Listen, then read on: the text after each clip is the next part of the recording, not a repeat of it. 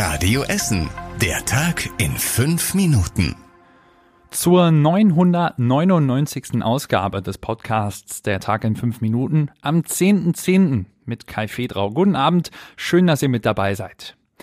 Die Essener Jugendgruppe, die lange Zeit in Tel Aviv festsaß, könnte bald zurück in Deutschland sein. Die Stadt Essen konnte Flugtickets besorgen. Die Gruppe des Stadtverbandes der Essener Kinder- und Jugendverbände soll erst nach Istanbul fliegen, von da aus soll es dann weiter nach Köln gehen. Auf Radio Essen Nachfrage hatten die Jugendlichen und ihre Betreuer heute Mittag gesagt, dass sie am Flughafen in Tel Aviv waren. Wenn alles gut geht, könnten sie morgen dann wieder zurück in Deutschland sein. Schon gestern Abend waren die Angriffe auf Israel ein großes Thema bei uns in Essen.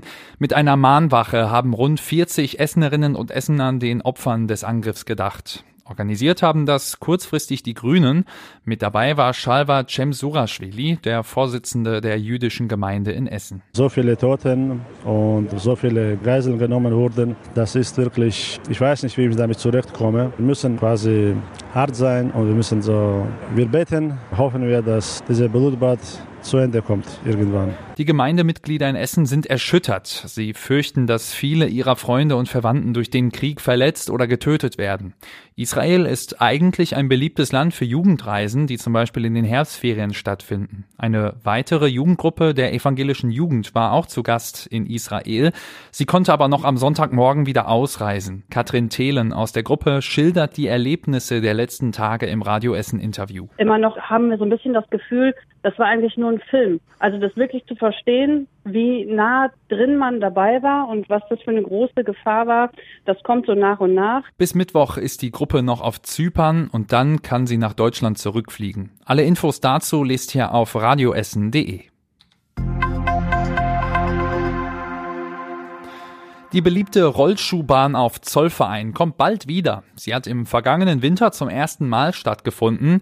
Wegen der Energiekrise hatte sie die Eisbahn auf Zollverein ersetzt. Jetzt soll die Rollschuhbahn aber kein Ersatz für die Eisbahn werden, sondern zusätzlich stattfinden. Geplant ist sie in den Osterferien von Ende März bis Anfang April nächsten Jahres. Die Stiftung Zollverein orientiert sich dafür am Konzept vom letzten Mal. Es sind also wieder Disco-Themenpartys geplant. Auch Workshops im Jam-Skating könnte es wieder geben. Das ist ein Mix aus Rollschuhfahren, Gymnastik und Tanzen. Die Grillzone am Haumannplatz in Rüttenscheid kommt weg. Das hat die Bezirksvertretung beschlossen, denn die Anwohnerinnen und Anwohner hatten sich immer wieder über zu viel Lärm und Müll beschwert. Die Grillzone liegt direkt neben einem Spielplatz. Kinder kamen so sehr oft mit Scherben und Grillkohleresten in Berührung. Die Grillzone am Haumannplatz war sowieso nur ein Testprojekt. Sobald sie abgeschafft ist, wäre das Grillen wieder auf der gesamten Fläche erlaubt. Jetzt wird darüber diskutiert, an einem anderen Ort in Rüttenscheid eine Grillzone einzurichten. Paukenschlag bei Rot-Weiß Essen. Der Verein hat sich heute überraschend von Kapitän Felix Bastians getrennt. Der 35-jährige Abwehrspieler wird mit sofortiger Wirkung vom Trainings- und Spielbetrieb freigestellt. In dem offiziellen Statement des Vereins heißt es, Bastians sei seiner Rolle als Mannschaftskapitän und Anführer auf und neben dem Platz nicht mehr gerecht geworden. Die Entscheidung, ihn jetzt freizustellen, sei alternativlos. Im Vereinsstatement heißt es außerdem, wir werden nur erfolgreich sein, wenn Befindlichkeiten und Egoismen hinten angestellt werden und sich alle zu 100 Prozent dem großen Ganzen unterordnen. Neben Bastians wird auch der Physiotherapeut Max von Gehlen ab sofort nicht mehr Teil des Teams sein. Zwei Essener Unternehmen haben für den guten Zweck gespendet. Nach der Erdbebenkatastrophe in der Türkei hatte der Rüttenscheider Energiekonzern E.ON mehr als eine Million Euro gesammelt. Mit dem Geld wird jetzt eine Grundschule im türkischen Hatay gebaut. Außerdem hat das IT-Unternehmen GeForce aus Altenessen dem Essener Kinderschutzbund eine Spende in Höhe von 10.000 Euro überreicht.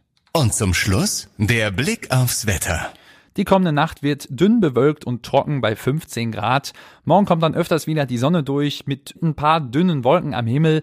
Abends wird's dann etwas windiger. Höchstwerte liegen morgen bei 24 Grad. Und das waren alle aktuellen Nachrichten aus Essen für heute. Die nächsten aktuellen Nachrichten gibt's dann morgen früh wie immer hier in der Radio Essen Frühschicht.